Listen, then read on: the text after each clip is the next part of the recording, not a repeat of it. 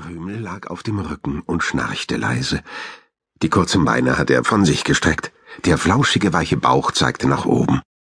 Mit einem Schnaufen wurde er wach und öffnete langsam eines seiner dunklen Augen. Schnell machte er es wieder zu und schnüffelte, dass die weißen Barthaare zuckten. Er seufzte, rollte sich herum und rieb sich mit den Pfoten übers Gesicht. Dann streckte er den Kopf aus dem warmen Stroh und schnüffelte noch einmal. Nüsse, Samen und Beeren, lecker. Vogelgezwitscher drang wie Musik an sein Ohr, während er aus dem Bauch huschte. Hamster in allen Farben und Größen rannten über die Lichtung und begrüßten ihn freundlich. Hallo, rief Krümel und hüpfte um die zartgelben Blumen herum, die auf das samtgrüne Gras getupft waren. Wer spielt mit mir? Was willst du denn spielen? Mit einem Rums streckte sich ein kugelrunder Hamster neben Krümel aus und knuffte ihn dabei unsanft in die Seite.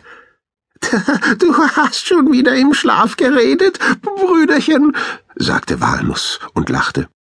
Krümel blinzelte ins grelle Licht der Zuhandlung, gähnte und schnupperte erneut. Der muffige Geruch nach Hamsterstreu stieg ihm in die Nase.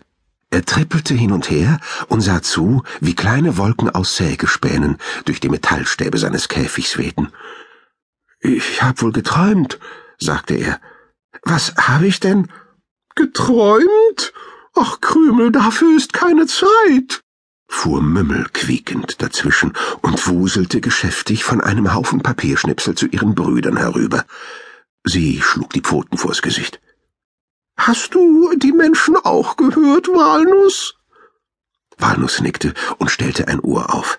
Ich, ich habe sie noch nicht gesehen, aber das Geräusch bei den Aquarien stammt eindeutig von menschlichen Pfoten. Er streckte die Nase in die Luft. Ja, ja, sie, sie kommen in unsere Richtung, ganz sicher. Er preschte in die hintere Käfigecke. Oh nein, bloß nicht, rief Mümmel und blickte nervös um sich. Du setzt keinen Fuß aufs Laufrad, bevor wir nicht den Käfig aufgeräumt haben. Krümel, du hilfst mir mit unserem Lager. Und Walnuss, du räumst die Körner da weg. Ihr wisst doch, dass Menschen keine unordentlichen Hamster mögen. Beeilt euch! Na, na, noch nicht mal, wenn sie so niedlich sind wie ich, neckte Walnussi, setzte sich auf die Hinterpfoten und streckte ihr seinen flauschigen, braunweißen Bauch entgegen. Aber Mümmel starrte ihn nur wütend an, bis er die Vorderpfoten wieder herunternahm und davonflitzte.